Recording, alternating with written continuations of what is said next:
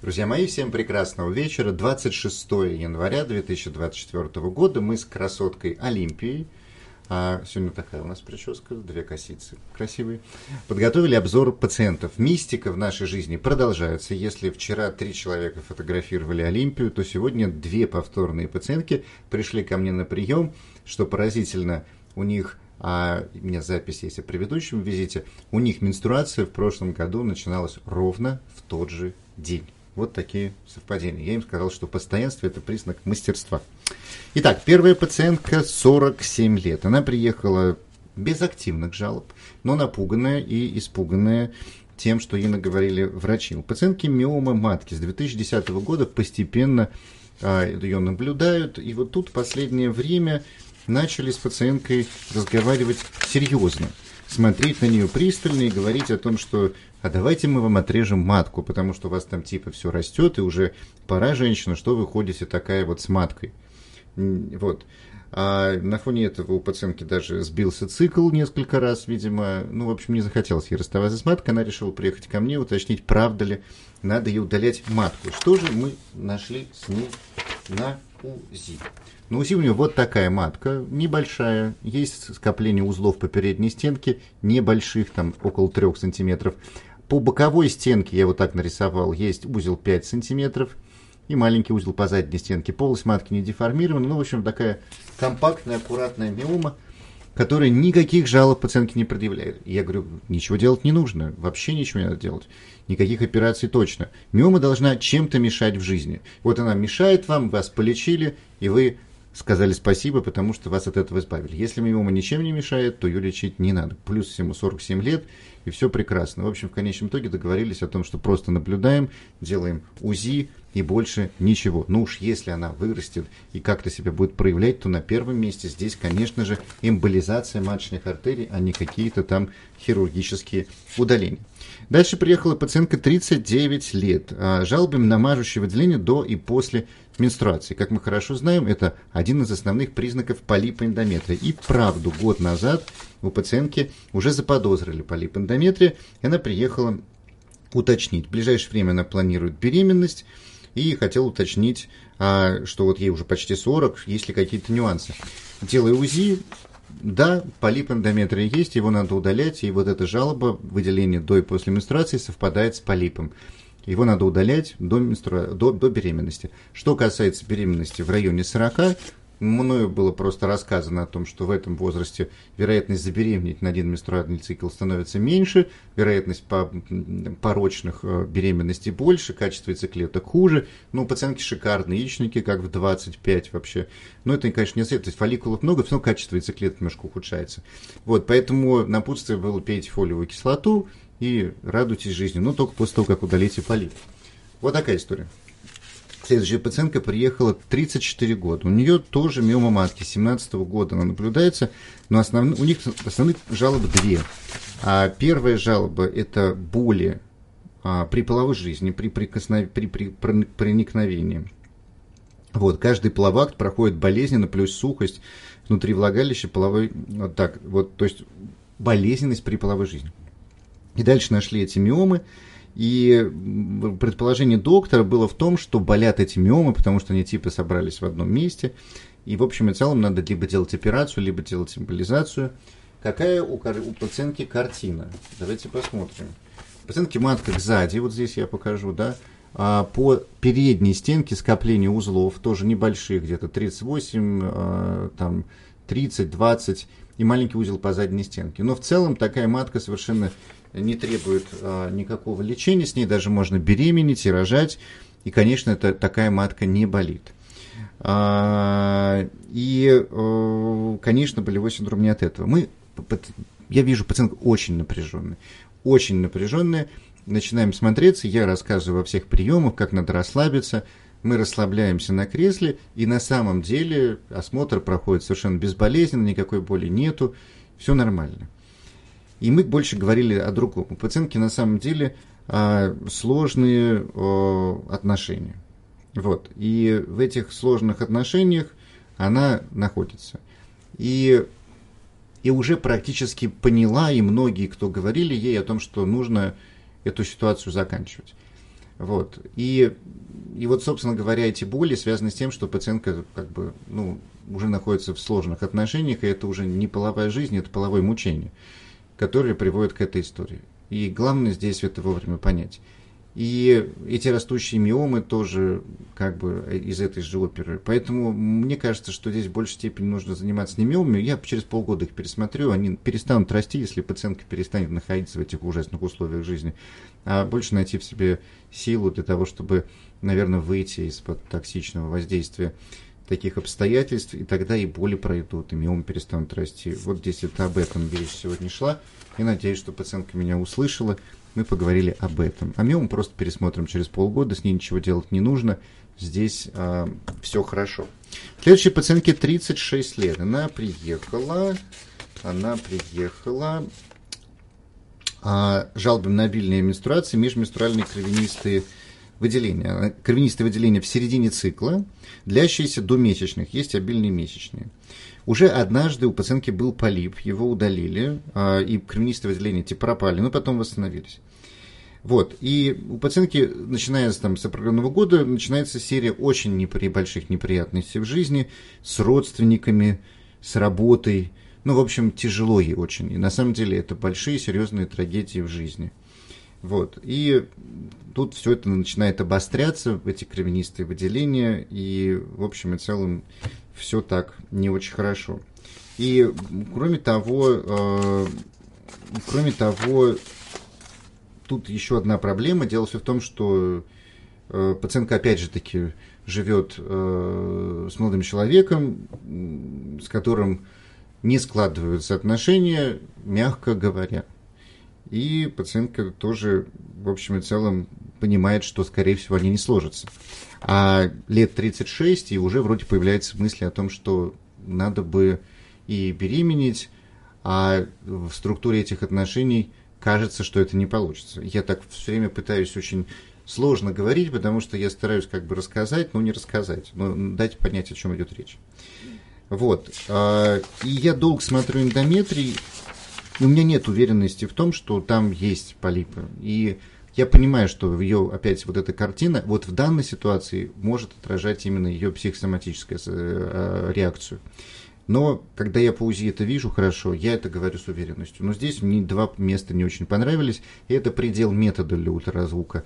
Здесь надо переходить для гистероскопию, то есть визуальный осмотр полости матки изнутри, и поэтому я сказал, давайте все-таки гистероскопию мы сделаем с учетом того, что и был полип, и вы кровите. И если гистероскопии скажут, что там нет полипа, все, бинго, тогда вы точно понимаете, что это чисто реакция организма на все события, которые у вас происходили, которые сейчас происходят. А если же там полип есть, то его удалят. Но это не, скрыв... не убирает того компонента, в котором сейчас находится пациентка. И я лишний раз ей подсветил ситуацию, вот, потому что она совсем не приведет ее никуда. И, на мой взгляд, там не, не сумеет получиться то, что ей хочется. Это мое мнение. А, дальше. Следующая беременная, следующая беременная, следующая пациентка, 33 лет, а, приехала с жалобами на а, на укорочение цикла. Но это всего в один раз случилось. А немножко он укоротился, и были необычными месячные.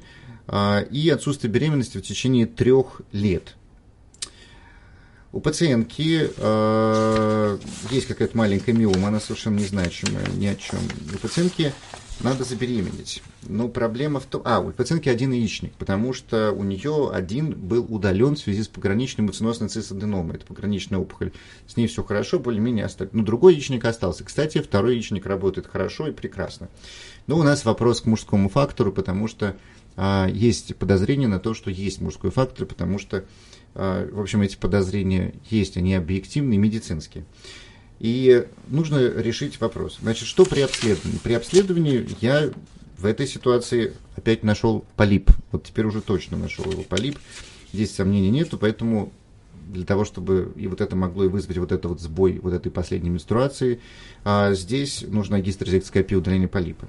Дальше решили э, вопрос в том, что нужно посмотреть на мужской фактор. Если он есть, и он как бы, то идти на ЭКО. Скорее всего, здесь вообще однозначно на ЭКО, просто есть полип как дополнительный а, фактор, который может играть роль. За, ну, скорее всего, три года назад, когда начались попытки беременности, как бы его не было. Поэтому здесь, наверное, превалирует мужской фактор, поэтому сделали акцент именно на этом. Вот, и, и дальше, скорее всего, ЭКО. Вот, ну, после удаления полипа. Ну, такая вот история. О чем эта история? История о том, что, да, что несмотря на то, что один яичник удален, второй прекрасно работает, и в нем все прекрасно, а беременность может не наступать из-за мужского фактора, но нужно его было выяснять немножко раньше, а три года все-таки это долго для того, чтобы ждать надежды на беременность. А следующей пациентке 39 лет, а у нее просто жалоба на дискомфорт внизу живота слева, но это объяснимо, потому что у пациентки недавно была внематочная беременность. Вот. И ей сделали не удаление трубы, а пластику трубы, чего, собственно говоря, не рекомендуется делать, но вроде сделали нормально. Потому что, почему делать пластику? Потому что в ней вероятность повторной внематочной беременности высокая.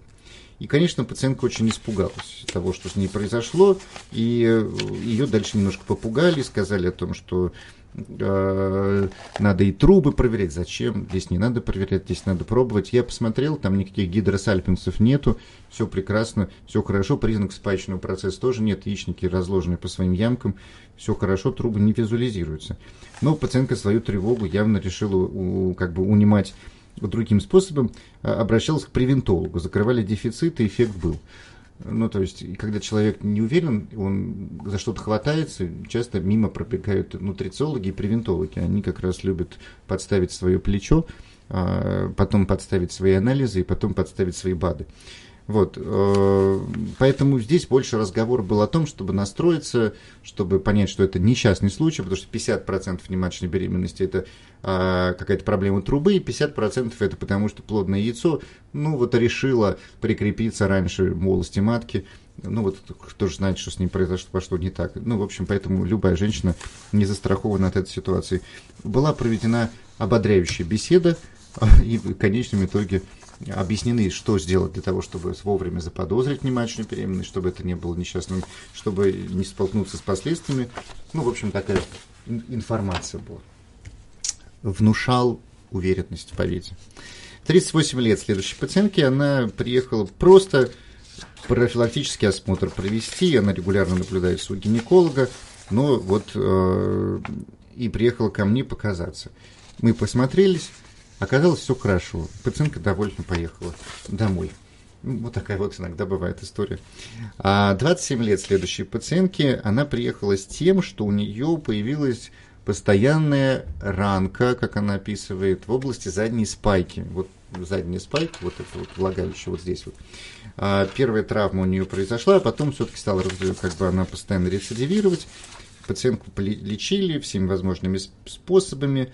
А, и депантенолом, и авестином, и чем только не, не решили. И вот она, пациентка пришла с этим. Да, там есть прямо хроническая, это задняя, хроническая трещина задней спайки, по которой каждый раз это все рвется. Но проблема в том, что э, это произошло не с первого дня половой жизни, а произошло чуть попозже. И у пациентки есть вторая жалоба, она, я сейчас ее засчитаю. А, с такого-то года начались ложные циститы, как она называет. Не могу лишний раз ходить по полу босиком, продувает даже летом. Данная проблема решается только тем, что приходится очень утеплять ноги. Иногда начинается резь в области паха, в основном со стороны левого яичника. Неоднократно сдавал различные анализы, все такое. Я объясняю, что в чем суть. Дело в том, что вот эти вот ощущения возникают от того, что когда мы замерзаем, мы же напрягаем мышцы, например, спины, мы же пытаемся согреться, напрягаемся. Так вот, когда замерзают ноги, у нас тоже попытка сохранить тепло в малом тазу возникает за счет того, что у нас напрягается вот эта мышца, вот которая выстилает таз, и вот с этой стороны, вот она. Это называется мускулис левата мышца, поднимающая задний проход, вот она. И а через нее проходят три дырочки. И анус, и вход во влагалище, и уретра. Вот с этой стороны видно все эти три дырочки. Так вот, а дело в том, что когда мы пытаемся согреть малый таз, то происходит спазм вот этой мышцы. И поэтому возникает это тянущее ощущение, как будто тянет придатки. А спазмированная уретра, а, приводит, к, когда вы писаете через спазмированную напряженную уретру, возникают такие слегка циститные ощущения. Поэтому вот эта вот история «я замерзла и застудила» это вот спазм вот этой мышцы с ощущениями из таза вот отсюда. Вот, и по сути это две связанные вещи. Вообще мы этой мышцей реагируем на все, на страх. А мы реагируем этой мышцей. И у этой пациентки как раз две истории. У нее вот очень реактивная эта мышца, она очень ярко на нее реагирует, когда у нее замерзают ноги, этот рефлекс у нее сохранился, теперь она так реагирует. И вот как раз речь, когда идет о... То есть, как бы там есть анатомическая особенность малых половых губ в этой, в этой как бы спайке. Там просто анатомическая особенность, которая э, этому позволяет э, случиться.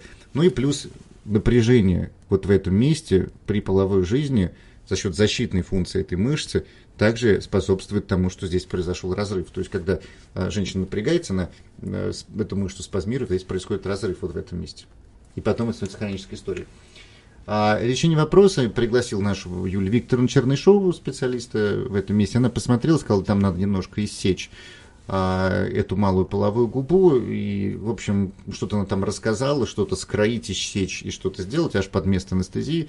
И все приведет а, к хорошему результату, но пока эта мышца будет находиться в тонусе, эти э, как бы вероятности такие могут быть, поэтому обучал пациентку тому, как снимать тонус этой мышцы, рассказывал про разведенные ноги, про асаны в йоге и, в общем, вот про эту всю историю.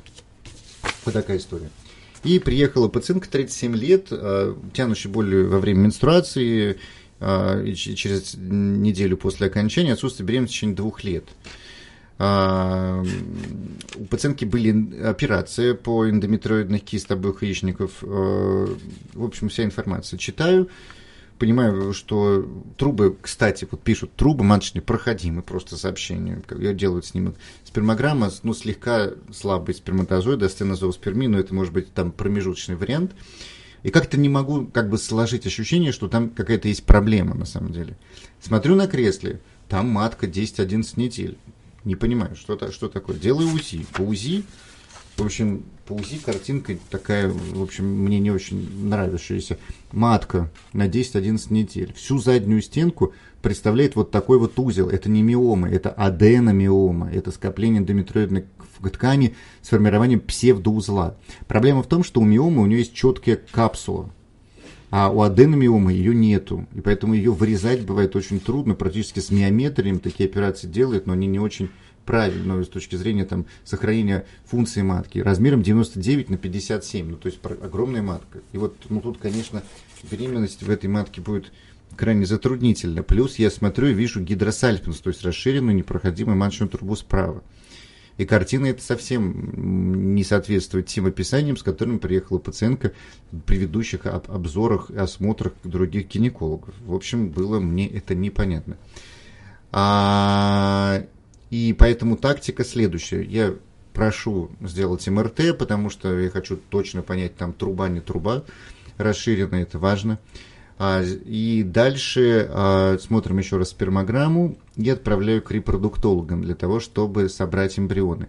Дальше вот такую матку оптимально лечить методом эмболизации маточных артерий.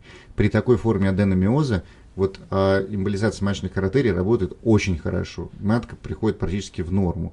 Но там есть маленький риск в том, что он непредсказуем, маленький, крошечный, что может пострадать эндометрий, при котором он нарушит свой рост, и это может отражаться на прикреплении эмбриона и, возможно, развитии беременности. И вот этот риск мы будем, как бы, вот через этот риск надо пройти. А дальше уже после эмболизации, через 6 месяцев, можно смотреть и рассматривать вопрос о подсадке эмбриона, который удастся или не удастся получить. А с учетом того, что я четко в такой крупной матке за ней анафонит не вижу состояние яичников по фолликулярному аппарату, в этой ситуации я попросил сдать анализ на МГ с учетом двухсторонней резекции яичников по поводу эндометриом. А, и мне нужно хоть какой-то ориентир, чтобы посмотреть, как она пойдет а, в сторону стимуляции овуляции в рамках ЭКО. Вот такая вот история. Вот такие были интересные пациенты. Всем прекрасного вечера. Пока-пока.